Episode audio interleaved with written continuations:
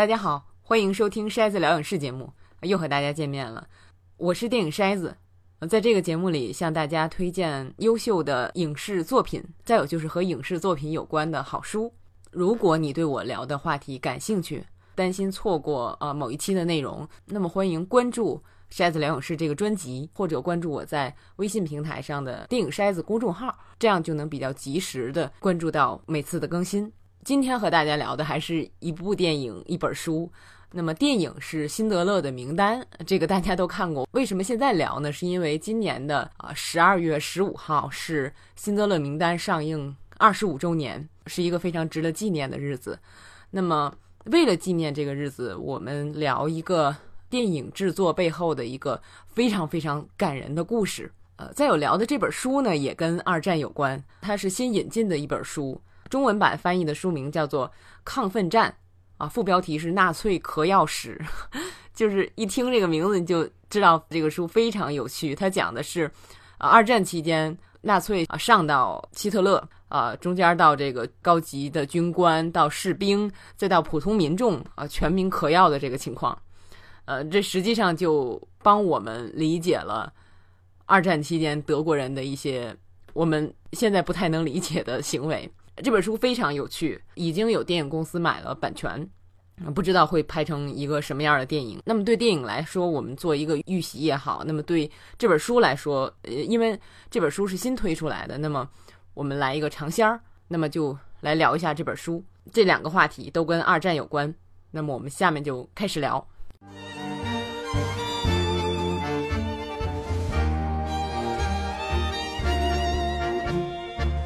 先说这个《辛德勒名单》，今年有一个很意外的收获，就是我在看国内的电影《我不是药神》的时候，发现竟然这个电影的结尾学了好多《辛德勒名单》的内容，比如他最后打的那个名单，比如男主人公最后坐在车上，发现啊路旁有很多很多给他送行的人，就这两个地方实际上非常像《辛德勒名单》，而且他学的真的是很到这个精髓。我看的时候既感动又欣喜。能从这样的经典里边学到东西，而且能够非常恰当的用在自己这儿，真的是很棒。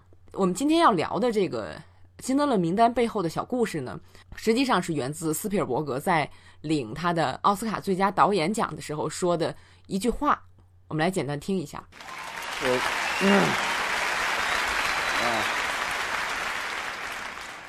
Oh dear. Um. Let me just start by saying that this never could have happened, this never could have gotten started without a survivor named Poldek Pfefferberg, who Oscar Schindler saved from Auschwitz, from Belsen. He's the man who 斯皮尔伯格说的是什么呢？他说是如果没有 Pollock Pfefferberg 这个人，这一切都不会有，这一切都不会发生。 那么我们这个故事实际上就是讲的为什么这个人对这部电影如此的重要。这个要把时间推回到一九八零年，当时澳大利亚的作家 Thomas Keneally 刚做完这个签售活动，然后到好莱坞贝弗里一家商店，他买这个手提包啊，他原来的手提包坏了，然后他去买手提包，在付款的时候，他那个信用卡连线出现了延时啊，有问题，因为他毕竟是澳大利亚人啊，在美国买东西，这个信用卡不像咱现在这么便捷啊，就是连线出现了问题，然后他因为这个不得不等了二十分钟。那么就在这个二十分钟里边，斯皮尔伯格提到的这个人就是卖这个手提包的皮具店的店主 Polak Pfefferberg。在跟这个作家聊的时候，发现他是作家，然后就说服他跟自己到店后面一个屋子里看两个柜子。那两个柜子里满满的都是资料，都是什么？都是关于辛德勒的资料。实际上，这个作家肯尼里并不是第一个听这些故事的人。那么，辛德勒的故事最早发表在一九五九年的一本杂志上。当时这个文章的题目是《欺骗了希特勒的人道主义者》。Pfefferberg 就是卖这个手提包的皮具店的店主，他和妻子一九五零年定居在贝弗里，开了这家皮具店。因为在好莱坞嘛，就是接触到了很多好莱坞的剧院啊、电影啊这些从业人员，包括媒体。只要发现是这些行业的人，那么这个店主 Pfefferberg 就。向每个人讲这个故事，那么他是怎么知道辛德勒的故事呢？因为他就是被辛德勒救过的人之一。电影里边有关于他的故事，大家回想一下，就是电影里有一个呃年轻的丈夫要妻子跟他去钻下水道，然后妻子不愿意去钻，啊，结果他们就都被困在了这个犹太人聚集区。然后其中这个丈夫在街上跑的时候，然后对面过来了一些德国人，然后他就假装自己被德国人任命啊，负责这个把街上犹太人扔的手提包都把他推到街边去，以免挡路。因为这个，他才活了命。那么，电影里的这个犹太人，就是我们今天聊的 f e f e r b o g 这个人的原型。也正像电影里一样，他和他的妻子都获救了。后来，两个人有了一儿一女。他是一九五零年定居贝弗利的。那么，实际上早在一九六零年的时候，米高梅的一个高官的妻子到他们店里来买手提包，然后听了这个故事之后非常感动，啊，说这个我回去要跟我丈夫说。结果他确实说了。而且米高梅是在一九六三年的时候就开始运作辛德勒的传记片，但是最后没有成型。那么我们回到这个一九八零年的时候的这个作家托马斯·肯奈利，他听到 f e f e r b o g 跟他讲的这个故事之后，他答应写这个故事。结果这个小说，啊，辛德勒的方舟，在一九八二年出版了。然后有一家电影公司的老板就把刊登在报纸上的这本小说的书评介绍给斯皮尔伯格。啊，斯皮尔伯格一看这个书评，就觉得，哎，这故事有意思，他就被辛德勒身上的这个体现出来这个矛盾性格所吸引了。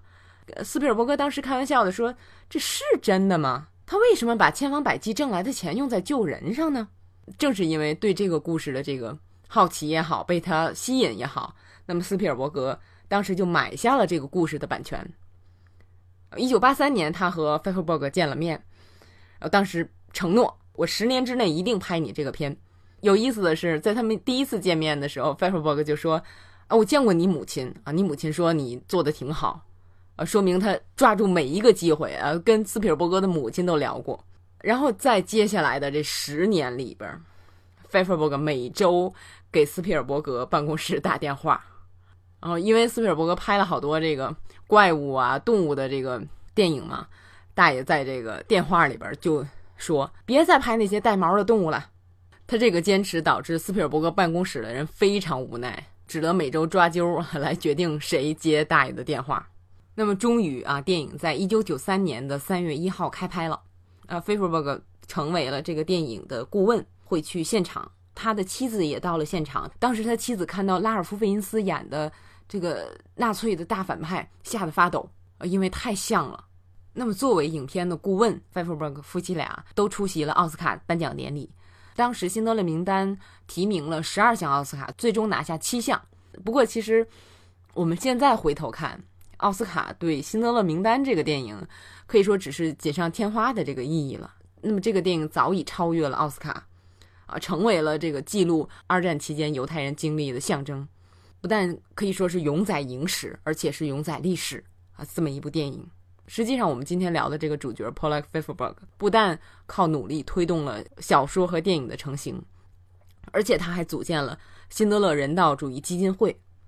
那么，这个基金会是专门用于表彰在人道救援上做出任何贡献的个人或者组织，啊，不分种族和国籍。说起建立这个基金会的初衷呢，他说：“只有基金会是让我完成我责任的东西，我不会一直活着。当辛德勒的犹太人不在了。”基金会会延续下去。二零零一年三月九日，Polak f e f e r b o g 去世，享年八十七岁。那么他为什么这么执着，一定要向大家讲这个故事？因为他向辛德勒承诺过，会讲他的故事。他对辛德勒说：“你保护我们，拯救我们，喂饱我们，使我们从奥斯维辛幸存。”因为那些悲剧、那些艰难、那些病态的殴打、杀戮，我们必须把你的故事讲出来。Polak f e f e r b o 用了四十年的时间，推动着辛德勒的故事的传播。如今全世界都知道了这个故事。他说：“辛德勒给了我生命，我要给他不朽。”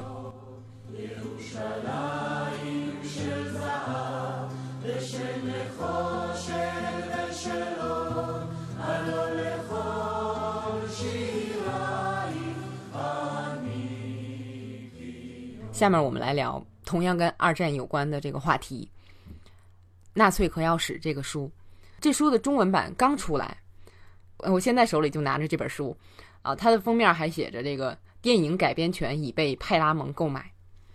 哦，我关注这个书比较早，还不是因为它被电影公司买了版权，是在去年三月份的时候，那么这个书的英文版刚出来。那么这个作者是德国人啊，但是他的英文说的很好。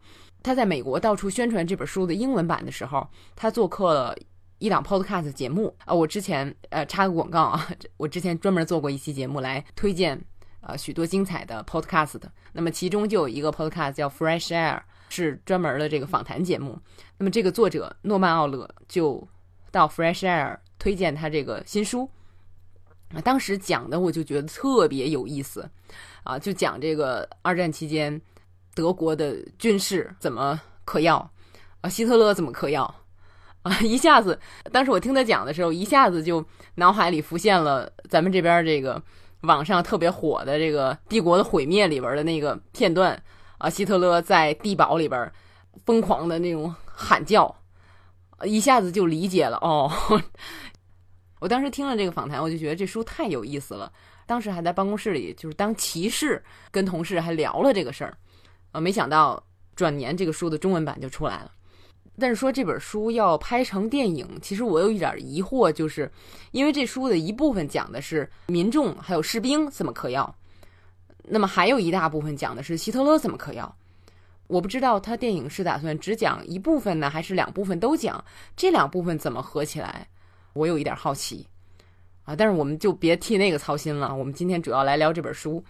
其实这书我还没看完，但是啊，书在手里了。我又回顾了一下我之前听的那个访谈，然后我就把那个访谈整理了一下。那么结合我手里这本书，来聊一下纳粹怎么嗑药。这个作者诺曼奥勒本来是小说作者，但是我们知道，好的小说作者，尤其是这种讲历史故事的小说作者，啊，在创作之前要进行大量的调查研究。那么他在调查研究的时候发现，哇，这个现实实在是太神奇了。那我干脆写一本非虚构吧。这是他的第一本非虚构作品。其实看这个书，可能有一些化学的或者是制药的专业背景，可能觉得更有意思。书里写到，几乎我们现在知道的所有毒品，在二战之前，德国都已经开始生产了，而是这个各种毒品的发源地。魏玛共和国后期真的就已经达到了全民嗑药的程度。那么，在一九三三年纳粹上台之后，发誓对毒品宣战，呃，可以说是第一个向毒品宣战的政府。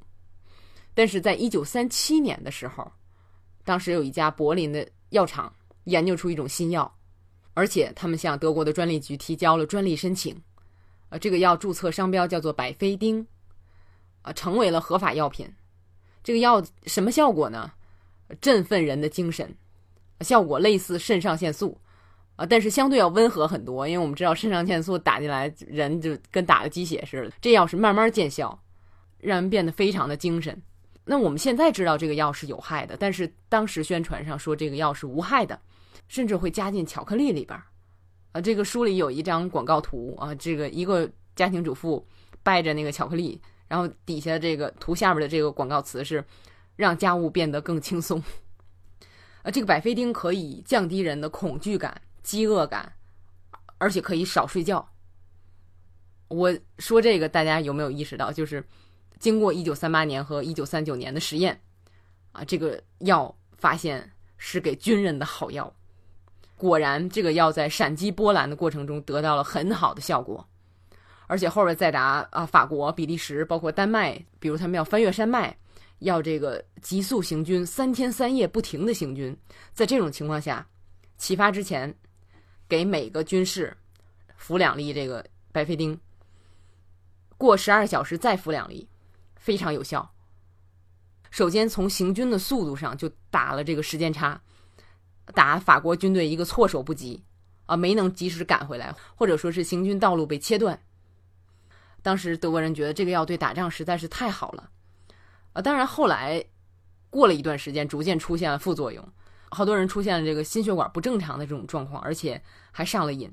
啊，这是后来逐渐发现的。当时觉得这药太好了。呃，相对来说，盟军啊特别有意思，就是盟军给军士们老军的这个东西是什么呢？红酒。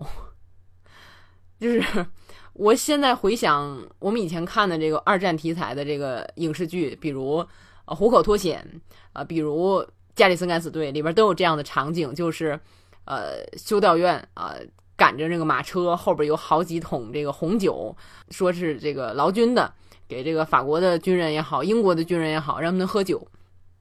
当时盟军就是这样的，但是发现这个酒越喝越容易累。当然了，直到一九四零年秋，那么盟军在打扫德军撤退的战场的时候，发现了德军的药，啊，开始做实验啊，发现哎，这药好厉害啊！然后盟军自己开始学着，呃，给自己的军士打维他命，啊，这个是增加营养的药还好。那么可以说，通过注射这类的医疗手段，给军队啊提高战斗力。是从二战开始的，而且是从德国开始的。他改变了规则，然后其他的国家开始学他。这是呃作者在宣传这本书时讲到的普通的军官士兵层面嗑药的这个状况。下面我们来聊希特勒嗑药的事儿。那么这本书里边，相比啊民众也好，军事也好，呃嗑药写的大多比较泛泛。那么在写到希特勒嗑药的时候，写的比较详细。因为有很多详细的记录可以查，希特勒在他的医生的医疗记录里边被称为病人 A。其实希特勒最初给人的形象是很健康的，健康饮食，每天主要吃蔬菜和水果。后来他开始吃这个维他莫丁药片儿啊，是补充维他命的啊。再后来就是注射啊维他命，每天注射啊。一九三六年到一九四一年连续五年啊注射这个，到了一九四一年的时候，战况逐渐的。对纳粹不利，而且当时希特勒感染了痢疾，没有办法参加这个军事会议，结果被医生注射新药杜冷丁和荷尔蒙，非常好用。从此希特勒就让医生给自己继续注射，逐渐的就成瘾了。呃，到了一九四四年七月的时候，著名的这个施陶芬贝格刺杀事件里边，希特勒在爆炸中受了很重的伤，但是借助药物的注射。两个小时之后，他就按计划和墨索里尼会了面，身上感觉不到疼，啊！当时人们看到非常惊讶。那么我们这本书的作者就就当时的这个记录，小心的分析啊，里边那些暗号究竟代表什么？对德国人来说，纳粹来说，要让元首每时每刻都要保持一副不可战胜啊、无人能伤害的英雄形象。用书里的话说，这谈何容易？呃，希特勒每天。注射啊，对身体实际上是有很大的伤害的。其实他和医生讨论过注射的影响，但是对他来说，呃，最重要的是连续的工作啊，及时做出军事上的决定。但是当这个战争后期，他发现严重成瘾的时候，也开始埋怨医生。可是，在一九四四年的后半年啊，局势严重不利的时候，希特勒需要这个药，需要这个药带给他的自信啊，他要用自信来感染他的将军们。而且确实，将军们被他的乐观所感染。但是在后期，希特勒逐渐从强壮的这种神秘的超人，变成了一个在某些人眼中好像是行将垂暮的老人。呃，从一些当时留下来的宣传录像里可以看出来，他经常会颤抖。有人认为是帕金森氏症的症状，因为这些药里边有相对来说比较对症的药。但是根据后期医生的记录，因为柏林的很多工厂被盟军毁掉了，所以许多药物缺乏。导致了断药，所以可能最后就有什么药来什么药了。断药导致的一些症状在他最后的这个地堡的照片和视频里边啊都可以看出来。那么我们刚才说这个帝国的毁灭，可以说是演员演的还是很精准的。但是对这本书来说，那么有些历史学家认为他对呃希特勒用药的这个情况和效果都夸大了。那么我在看这本书的时候呢，有时候也有这种感觉，就是比如。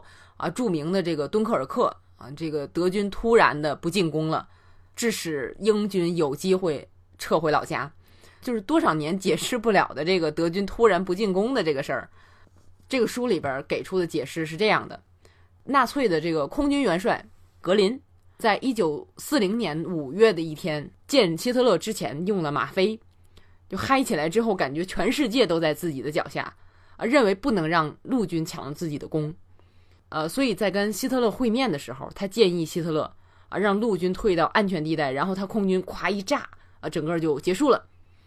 然后希特勒认可他，当时希特勒看他特别顺眼，认可他的原因是，他用吗啡，跟这个大部分用百菲丁的陆军将领不一样，就是我们前面说的那个药。书里也没有写啊，为什么希特勒就为什么觉得用吗啡的人比这个 陆军将领靠谱？可能是上瘾的症状不一样啊之类的。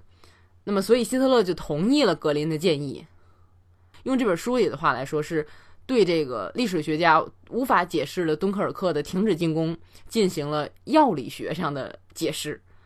嗯，我看的时候觉得多少有点缺乏证据，或者说书里没写那么详细的依据啊，这是。有一些人提出质疑，那么但是用作者的话来说，用一些专家的话来说，这本书确实解释了很多我们之前解释不了的地方，包括我刚才说的这个呃，希特勒在一些影视剧里的给我们的印象，可以说是填补了二战期间一块大拼图的里边的一些空白。呃，作者说实际上还有更夸张的，但是因为证据不足啊，种种原因没有写。而且以前实际上也有人写过类似的事儿，但是没有像，呃这本书这样这么细致的这个考察过。不过对这本书还有一个评价，就是有人说，你这是给纳粹找借口啊！哦，这个纳粹干坏事儿原来是因为他们嗑药了，但是作者说这不是给纳粹找借口啊，因为他们是做好了计划要做坏事儿，然后用嗑药来帮助他们做坏事儿啊，不是因为嗑药才做坏事儿。那么这个书里也写到了这个意思，而且就是在研究的过程中，作者和周围的一些人聊啊，包括和他的邻居聊，他的邻居说他父亲在二战从军的时候就被给过这种药，然后用习惯了，在战后啊自己在家里写书的时候，晚上写书的时候也要用药啊。再有就是作者的 partner 啊，他的伴侣的外祖父母也用药啊，是在五十年代的时候应付考试。也有一些人不愿意跟作者聊这个话题，可能感觉是很丢人的事儿。可见在那个时候啊，德国民众中嗑药的现象比较普遍。那么现在我们回头看今天聊的这两个话题，辛德勒的名单和纳粹嗑药史，我把它放到一起，不仅是因为这是同一时期发生的两个事儿，那么更因为这两个事儿对比起来让人很有感触。辛德勒可以说是出于内心的善良。冒着巨大的危险，做了到现在都被人认为是一件伟大的事。德国的民众和军事被上层所煽动，集体癫狂，失去自我，那么做了到现在都为耻的事。我们现在分辨对错很容易，但是对当时的人来说，做出属于自己的决定很难，甚至很危险。相反，追随上层，追随大多数人很简单。但是我们作为人，来这世上一遭，如果不能做出自己的决定，因为恐惧和迷茫失去了自我，来这世上一趟还有什么意义呢？两个当年的故事，留给今天的我们共勉。好，感谢收听这期《筛子聊影视》节目，再次庆祝《辛德勒的名单》上映二十五周年，欢迎到新浪微博和微信上关注电影筛子。啊也欢迎和我互动，留下你的看法。谢谢大家，再见。